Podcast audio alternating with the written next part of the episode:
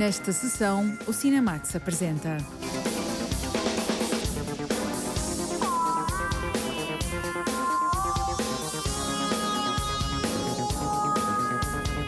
A Herdade, uma saga familiar protagonizada por Albano Jerónimo e Sandra Faleiro, com realização de Tiago Guedes.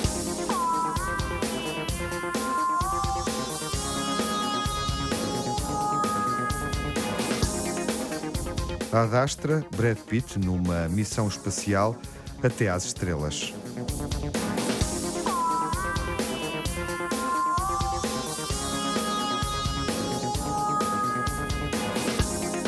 Uma Aventura nos Mares é um filme de animação sobre a viagem de Magalhães e Elcano.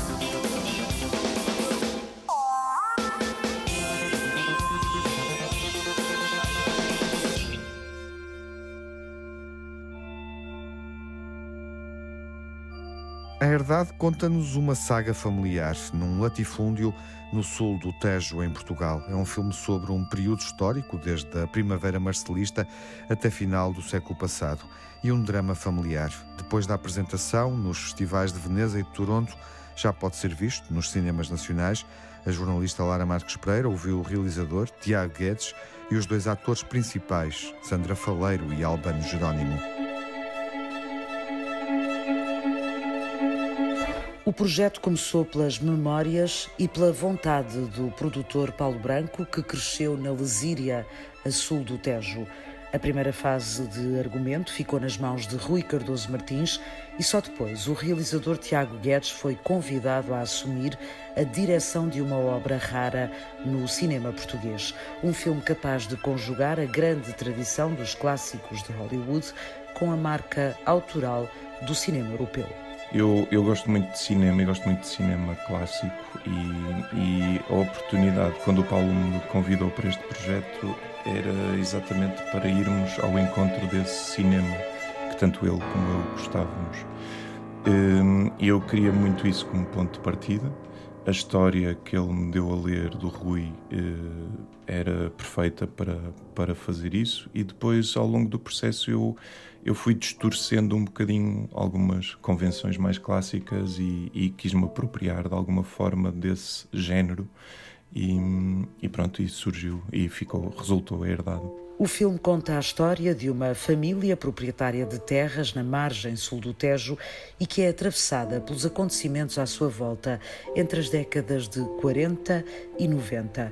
João Fernandes é a figura patriarcal, um homem duro e focado em manter intacto o seu pequeno império rural, interpretado por Albano Jerónimo. Eu, eu associo sempre esta ideia a uma espécie de eucalipto, que é uma árvore que cresce muito e que tem raízes muito profundas e que seca tudo à volta e que faz colapsar todo o meio à volta para ele poder crescer.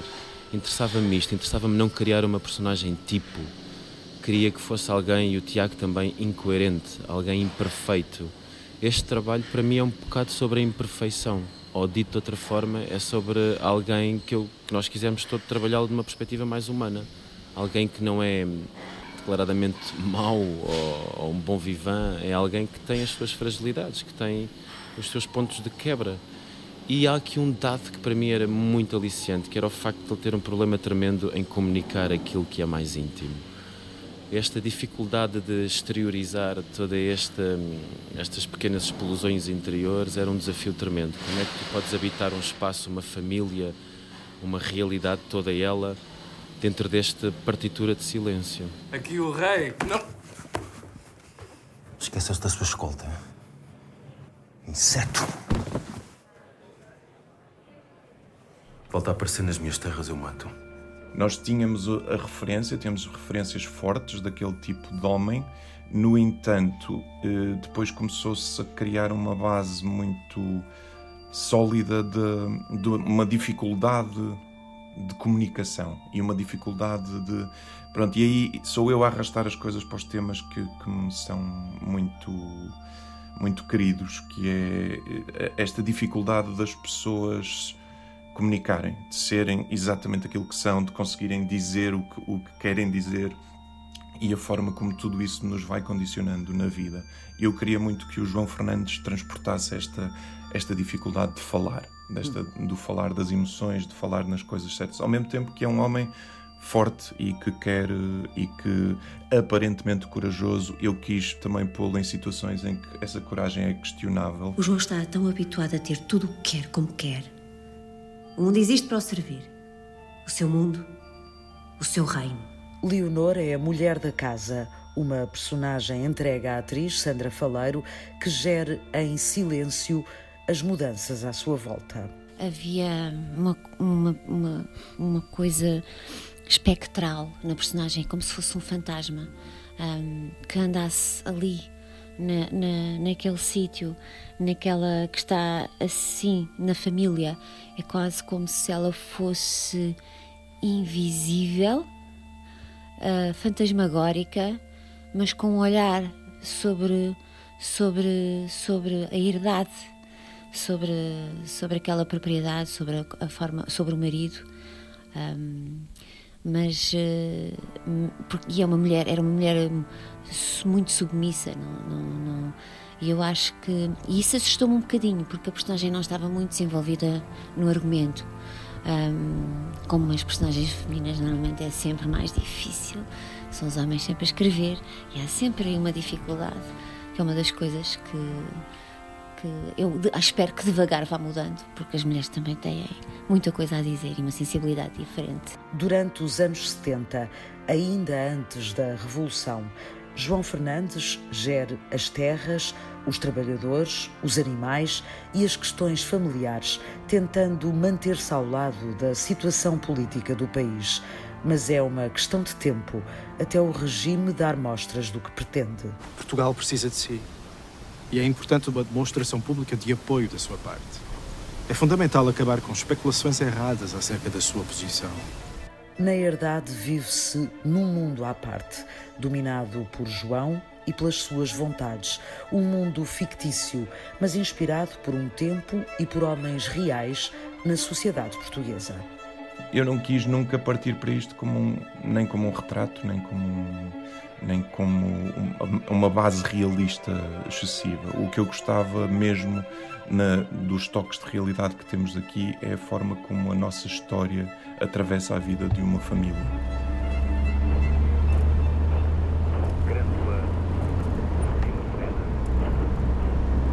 Terra da fraternidade. O povo é quem mais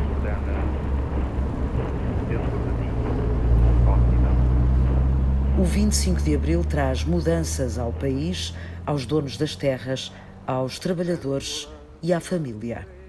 Isso também foi, foi algo que me despertou muita curiosidade. Foi, de facto, nunca ter visto uh, uh, este ponto de vista. Pronto, ou seja, uh, esta, esta fase da nossa história retratada por este ponto de vista. E isso também me despertou alguma, algum interesse, porque me apetecia também percebê-lo e ao pesquisar e ao também foi, foi bom. Outro dia falávamos, no, no fim de uma das projeções, falávamos que era quase do ponto de vista daqueles que perderam. Eu não vou sair daqui, estas terras são minhas e vão ser dos meus filhos. Não vão ser. É o que vamos ver. Perante uma nova hierarquia social, a posição do patriarca vai perdendo fulgor na família e nas terras, e as provas de lealdade de outros tempos parecem desgastadas. A caminho da viragem do milénio, a família é confrontada com segredos do passado. Isto não se pode saber, percebeste? Deves achar que ele me contou isto só a mim. Atraiu-me muito a ideia de um personagem, eh, como é típico dizer, maior do que a vida, não é? Um, um, homem que, cuja história o atravessa de alguma forma a história dele e da família dele. Pronto, e, e isso estava, estava já no, na história base e, e, a forma como, como a nossa história de país atravessa a vida destas pessoas. Onde é que ele foi, Rosa? Diz-me a verdade. Aconteceu alguma coisa? Rosa, por favor. Oh, menina, eu não posso. Eu não sei para onde é que ele foi. Pergunta aos seus pais. Aos meus pais? Eu não lhe posso dizer mais nada.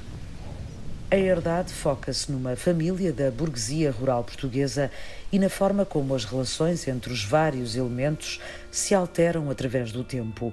No centro da história está um homem duro e solitário e uma paisagem árida. Há um género cinematográfico que eu fui beber muito para este filme, apesar de não ser e não ter a ver com isso, mas que foi aos westerns. Portanto, eu fui buscar muito dessa aridez mesmo humana, porque, porque há uma secura, há ali um que eu queria trazer. Eu queria trazer aquela solidão do western. Eu queria, é, para mim era muito importante a solidão no filme, a solidão destes personagens, mesmo quando estão reunidos de gente à volta, a solidão interna. E esse lado, eu acho que uh, os westerns poluíram-me a, a infância com com esta sensação do, do homem solitário e misterioso. O realizador Tiago Guedes volta ao filme de género depois da estreia nas longas-metragens para cinema em 2005 com Coisa Ruim, que propunha uma história de contornos de terror. Em A Herdade, Tiago Guedes constrói um melodrama gerindo diálogos e silêncios que vincam as emoções das personagens. É uma obra rara no cinema dos nossos dias, demasiado focado na multiplicação de formatos de exibição. Tiago Guedes conseguiu levar de volta o cinema português à competição do Festival de Veneza e chegar pela primeira vez ao Festival de Toronto. O filme vai continuar a fazer caminho para tentar a primeira nomeação de sempre para Portugal na categoria de melhor filme estrangeiro nos Oscars da Academia de Cinema de Hollywood.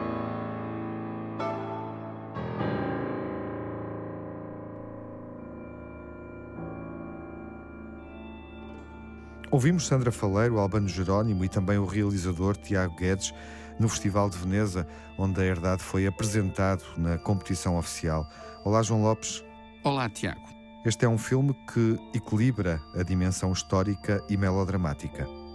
Diz-se por vezes, e há que reconhecer em algumas dessas vezes, com justificação, que algum cinema português tem dificuldade em lidar com os sinais, as personagens, os temas da própria história de Portugal.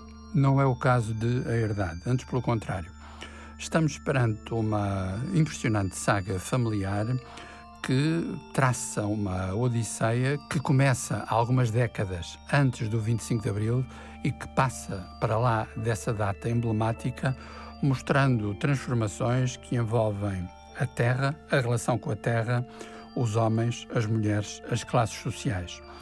Acima de tudo, o que creio que é importante sublinhar para o sucesso dramático e melodramático de A Herdade é esse gosto por eh, contar uma história em que as personagens, possuindo por vezes uma carga simbólica muito forte, não se reduzem a, a símbolos abstratos, bem pelo contrário.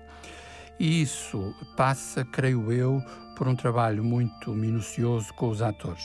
Tiago Guedes dirige-os com uh, grande subtileza e há que destacar, sobretudo, o par central. Albano Jerónimo e Sandra Faleiro mostram e demonstram que é possível representar para uma câmara de cinema sem que isso se confunda com a retórica da televisão.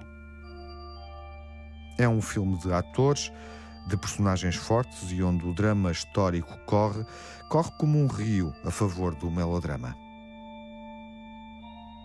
Herdade de Tiago Guedes com Albano Jerónimo, Sandra Faleiro e Miguel Borges nos principais papéis. O filme esteve em competição no Festival de Veneza, onde Tiago Guedes ganhou um prémio de realização atribuído pela crítica independente.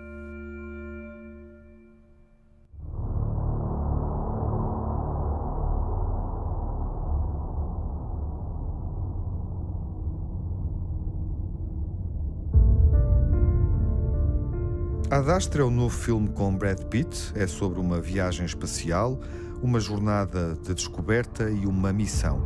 É uma história de ficção científica com um mistério por resolver. O Diamantino José segue o rumo do filme até às estrelas, até ao limite do nosso sistema solar.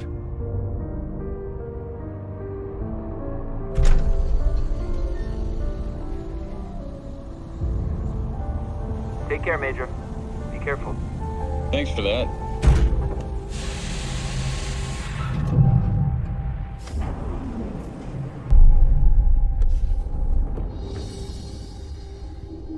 Good morning to our astronauts up there on the International Space Antenna. Sure is a beautiful day. Just perfect to try and contact our distant neighbors out there in the heavens. James Gray, realizador de filmes como Viver e Morrer em Little Odessa, Nós Controlamos a Noite, A Imigrante e Duplo Amor, faz a sua primeira experiência na área da ficção científica com Ad Astra. Mas o filme não pode nem deve ser encarado apenas por este prisma. O realizador diz que esta é uma obra com diversas camadas, a mais importante das quais tem a ver com a própria dimensão humana. Uh, Ainda antes de ter começado a rodar o filme, vi uma frase escrita na parede de uma galeria em que entrei e resolvi enviá-la ao Brad Pitt. A frase era a seguinte: A história e o mito começam no microcosmos pessoal. Portanto, decidimos contar a história mais pequena que era possível, numa tela mais abrangente possível. Um pequeno torna-se universal. Isso é a premissa de todo o filme. In the tiny becomes the universal. That was really the impetus to the whole film. Control, visual on the arm, over. Affirmative, Major. Proceed. Copy that. Moving to the unit now.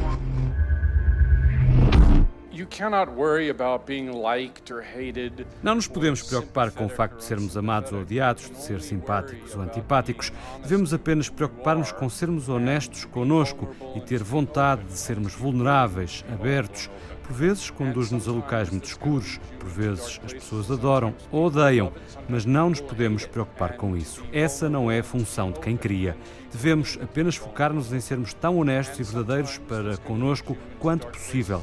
Perante isto, eu e o Brad Pitt trocamos ideias e chegamos à conclusão de que os planos mais aproximados serviriam apenas para revelar o que está dentro do alvo. This is Lieutenant General Rivas, Director, U.S. Space Com Special Ops. Sir. Major. Adjutant General Vogel, Head of. Security. Ma'am. They flew all the way in from Virginia just last night just to see you. Well, thank you. Your uh, profile is certainly very impressive. You've done exceptionally well on all the assessment tests, basic combat, space training. We have something of a highly classified nature to show you.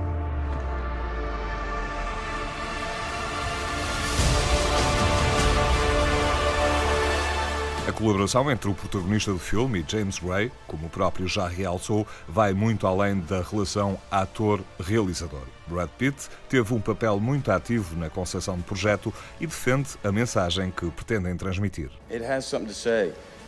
Há uma mensagem, uma mensagem sobre quem somos, sobre a alma, se acreditamos nisso, qual é o nosso objetivo, qual a razão para continuarmos a existir e a fazermos o que fazemos. Roy, we have something that might come as quite a shock to you.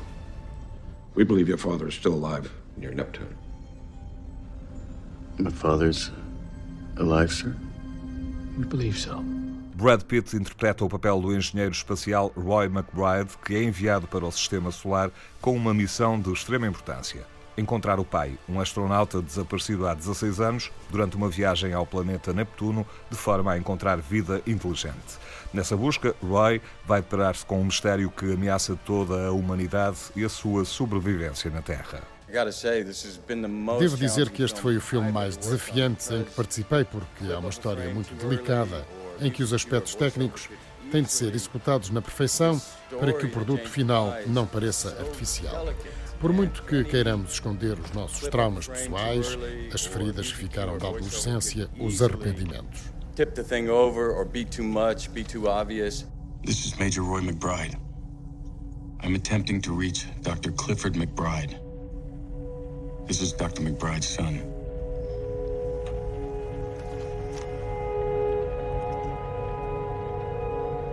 Dad, I'd like to see you again. Ad Astra chega às salas de cinema portuguesas depois de ter marcado presença na competição pelo Leão Douro na recente edição do Festival de Cinema de Veneza. I recall how we used to watch black and white movies together and musicals were your favorite. I remember you tutoring me in math. You instilled in me a strong work ethic. You should know I've chosen a career that you would approve of. Dedicated my life to the exploration of space. And I thank you for that.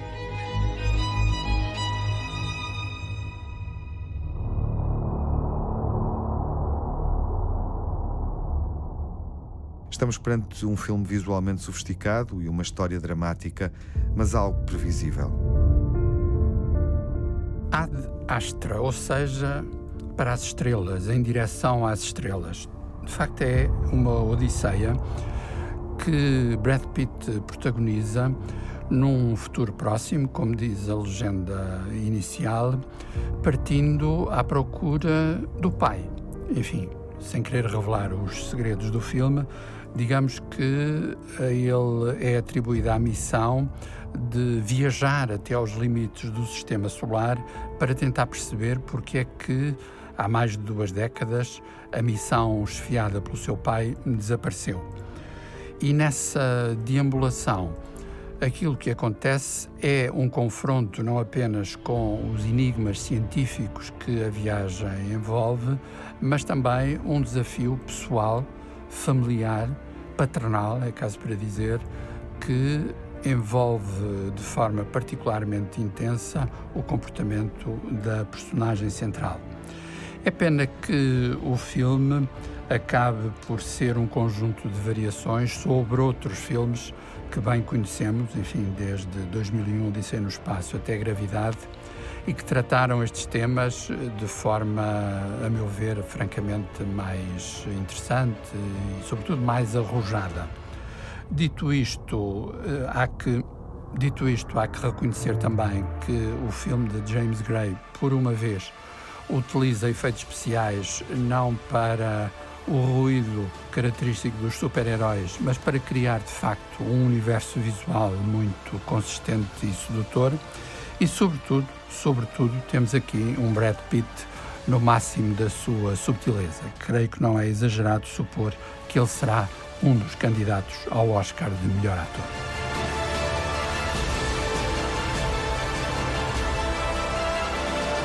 A história contada em Ad Astra é pouco surpreendente. Este desafio pessoal de um astronauta, interpretado por Brad Pitt, já foi filmado de forma mais consistente noutras obras do género.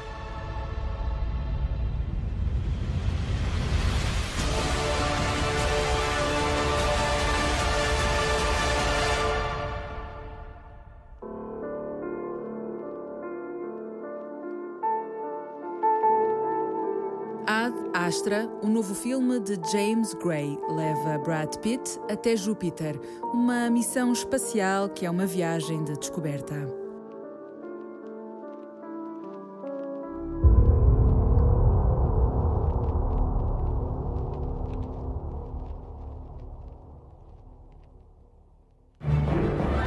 A expedição de Fernando Magalhães e Juan Sebastián Elcano começou há 500 anos e a viagem de circunnavegação pode ser vista num filme de animação espanhol. Mário Redondo dobra a voz de Fernão Magalhães, na versão portuguesa, é também diretor de dobragens deste filme e contou-nos como foi imaginada esta volta ao mundo, onde os portugueses não são muito bem vistos. O filme estreia numa data oportuna. Comecemos por aí.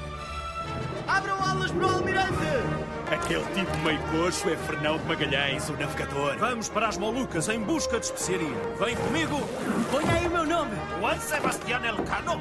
Sim, tenho tudo controlado. Faça-me capitão. Levantar âncora! O filme chama-se Uma Aventura nos Mares, a primeira viagem de circunnavegação, e estreia numa altura muito especial, porque hum, faz este ano 500 anos uh, da partida dessa viagem de Fernão de Magalhães, que havia de ser a primeira, a primeira viagem, ou a primeira frota de navios a conseguir dar a volta ao mundo. Este ano, sendo um ano tão importante, uh, surge este filme. Apesar de uma outra liberdade, como é evidente, mas é um filme, como é muito fiel à, à história e àquilo que verdadeiramente se pensa que aconteceu, uh, revela-nos pormenores inacreditáveis e histórias rocambolescas que, que rodearam esta, esta enorme aventura que foi em 1519 eh, cinco navios que hoje em dia, olhando para a dimensão da viagem, nos parecem quase cascas de nós, eh, que vão por ali afora, rumo ao desconhecido, eh, sem saberem exatamente em que mares é que vão navegar e cometem essa, essa proeza inacreditável. E é de facto uma história incrível, cheia de, cheia de aventuras, traições, combates, sabotagens, hum, fomes, uh, soluções quase milagrosas. É, é incrível. E este filme centra-se bastante hum, na figura do Elcano que é o, o, marinheiro que termina a viagem que é começada por Fernando Magalhães. O Elcano era espanhol, mais precisamente basco, e este filme é um filme de produção basca, justamente, um filme espanhol, e portanto o Elcano surge, surge no filme como o, o, grande herói, digamos assim, o grande herói. Claro que o, que o Fernando Magalhães também é uma figura muito simpática no filme e é, e é representado enquanto tal. Eh, mas os portugueses em geral não são propriamente muito bem vistos nesta ficção histórica, porque os portugueses tentam impedir esta, esta expedição do Fernando Magalhães, que estava a soldo do rei de Espanha, tentam impedir que esta expedição chegue a bom porto, porque significaria terminar o monopólio da rota que os portugueses dominavam, a rota marítima das especiarias. E, portanto, os portugueses neste, neste filme surgem claramente como vilões. Vamos até às Molucas. Nunca lá chegarás. Ah, abordagem! Não vou passar! Eu, além de dirigir o filme, faço também algumas vozes, como, como tem sido habitual, e a principal das quais é do próprio Fernão de Magalhães. É uma figura incontornável desta aventura e, e, que, apesar de ser português e não espanhol, apesar de tudo, neste filme até é retratado com alguma, com alguma simpatia e com e, e a uma luz bastante favorável. Um italiano chamado Antonio Pigafetta que, historicamente, era um italiano endinheirado que resolveu pagar do seu bolso para poder fazer parte desta expedição do Fernando Magalhães. E este italiano vai mantendo um diário, vai mantendo uma crónica da viagem e depois acaba por ser um dos poucos membros da expedição que sobrevive. Partem 240 uh, tripulantes no início da expedição e só 18 é que regressam a Sevilha, portanto é, uma, é um, uma chacina autêntica. E desses 18, um dos que sobrevive é este, este italiano António Pigafetta, e é através da, das crónicas escritas por esse António Pigafetta que nós hoje sabemos tanto daquilo que sabemos sobre esta epopeia. E então convidámos o Jorge Gabriel para fazer esta personagem tão especial e vão ver este Uma Aventura nos Mares um filme absolutamente fantástico, cheio de aventuras. Mais interessante ainda é que tudo isso, todas essas aventuras, todas essas peripécias aconteceram mesmo. Tudo isto se baseia de facto numa, numa epopeia da vida real que aconteceu há 500 anos e que estamos hoje a comemorar. Uma viagem que foi marcante para a descoberta do mundo enquanto o conhecemos hoje. E espero que o filme seja também uma forma mais pessoas poderem ficar a conhecer um pouco mais sobre esse cantinho da nossa história que é a história de Portugal, evidentemente, história do mundo, e por isso vão ao cinema. A primeira viagem de circunnavegação. As minhas cuecas? Uma aventura à volta do mundo. Ao ataque! O apelo está feito para descobrir esta fantasia livre sobre uma viagem marcante na história da humanidade. No Cinemax ouvimos Mário Redondo, diretor de dobragem de Uma Aventura nos Mares, um filme de animação basco sobre a viagem de Magalhães e Elcano. Eles partiram há 500 anos, a 20 de setembro de 1519.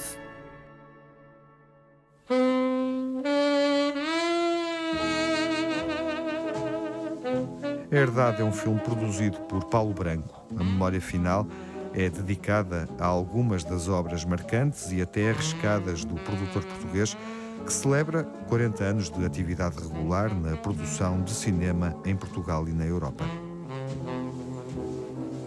Quando descobrimos agora um filme como A Herdade, deparamos com a conjugação de duas trajetórias singulares. Assim, reencontramos o gosto do realizador Tiago Guedes por uma respiração dramática e melodramática, intensa, contagiante, visceralmente portuguesa.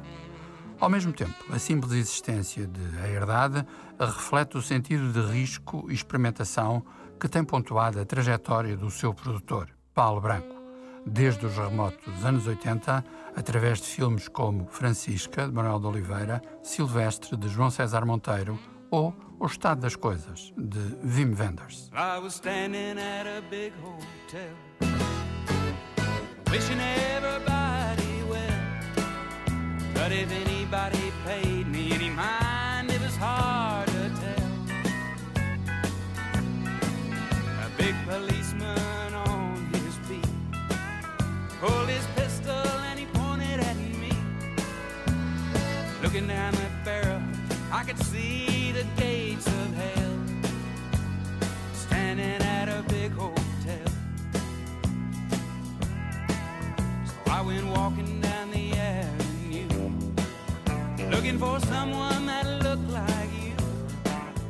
But I never saw a face that seemed to ring a bell.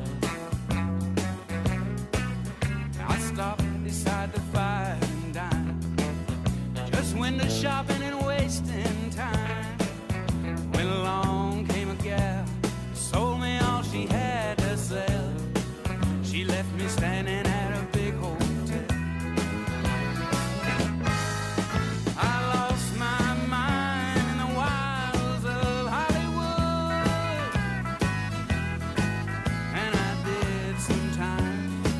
shadows where I stood.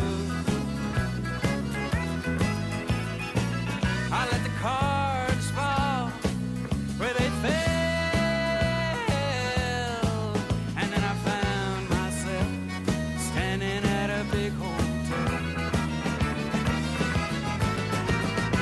São sons de uma velha raposa do country rock, o americano Joe Eli, integrados precisamente em O Estado das Coisas.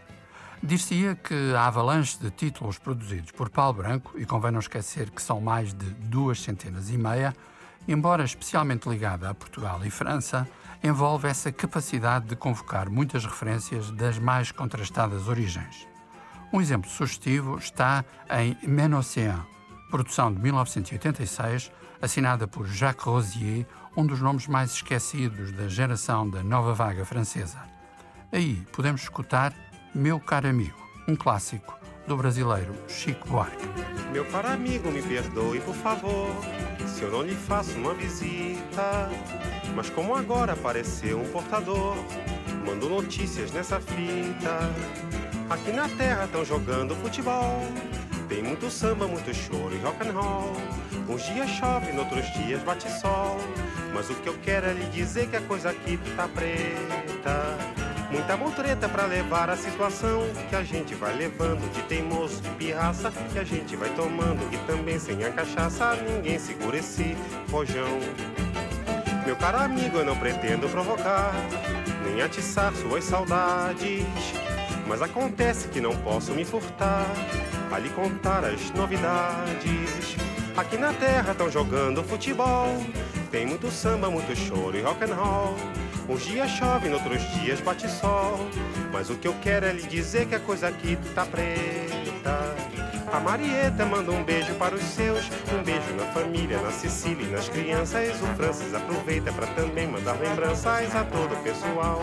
Adeus. Além de autores portugueses como Manuel de Oliveira, João César Monteiro ou João Botelho, o suíço Alain Tanner ou o alemão Wim Wenders, um dos cineastas com quem Paulo Branco manteve uma relação mais regular foi o chileno Raul Ruiz.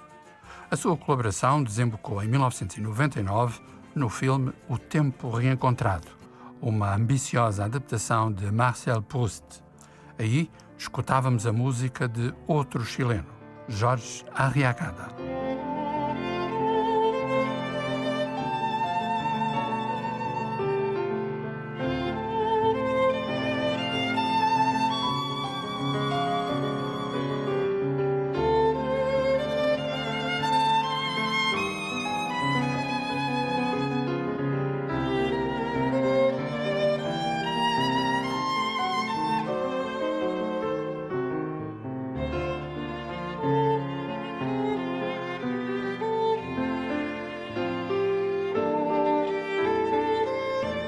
De todos os projetos a que o nome de Paulo Branco está ligado, Cosmopolis, do canadiano David Cronenberg, é por certo um dos mais radicais e, a meu ver, também dos mais fascinantes. Estava-se em 2012.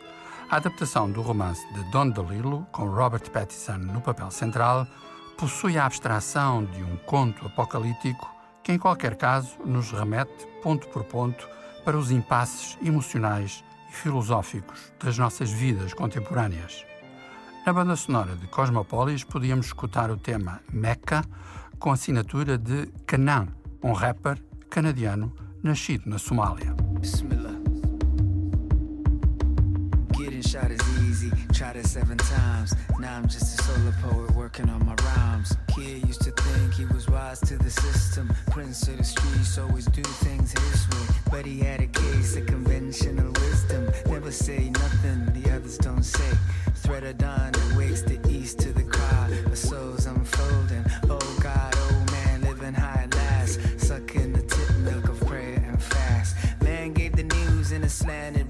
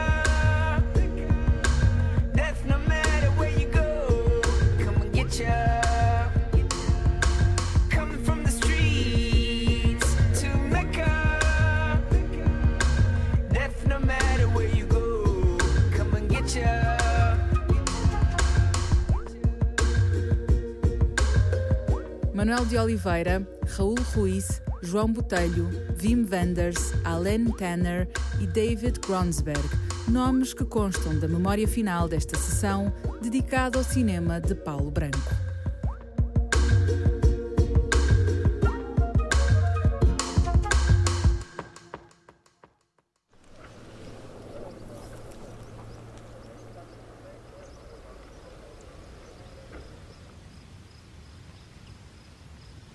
Campo de tiro de Alcochete é o cenário de um documentário de Tiago Espanha, premiado este ano no Indy Lisboa. Campo. Do latim capere. Capturar. Lugar onde se continham os frutos e os animais.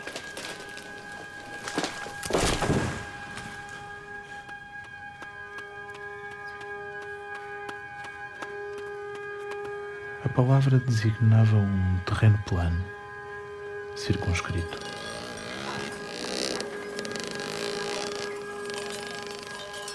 Batalha campal. Era uma batalha levada a cabo num campo aberto e plano. A palavra alemã Kampf significa combate, e nos arredores de Roma ficava o Campo de Marte, o terreno onde treinavam os soldados. O campo era o lugar da criação e do combate, a arena em que a vida e a morte se decidiam.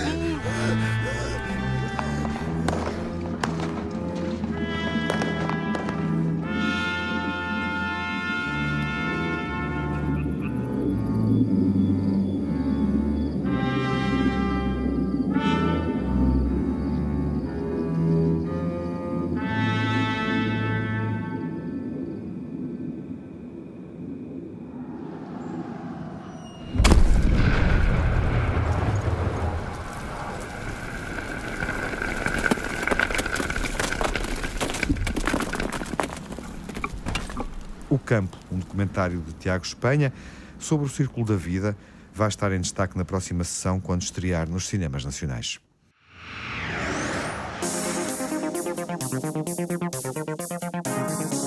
No Cinemax correm os créditos finais. Edição e coordenação de Tiago Alves. Dossiês e reportagem de Margarida Vaz, Diamantino José e Lara Marques Pereira. Crítica e análise de João Lopes. Sonorização de Lourdes Gomes e António Santos. Pós-produção, Márcio Décio.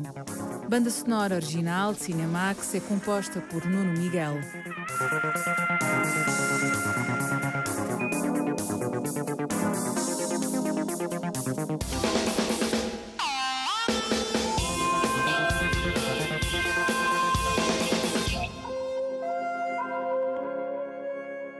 Cinemax é um canal de cinema em português, com sessões de curtas-metragens na RTP2.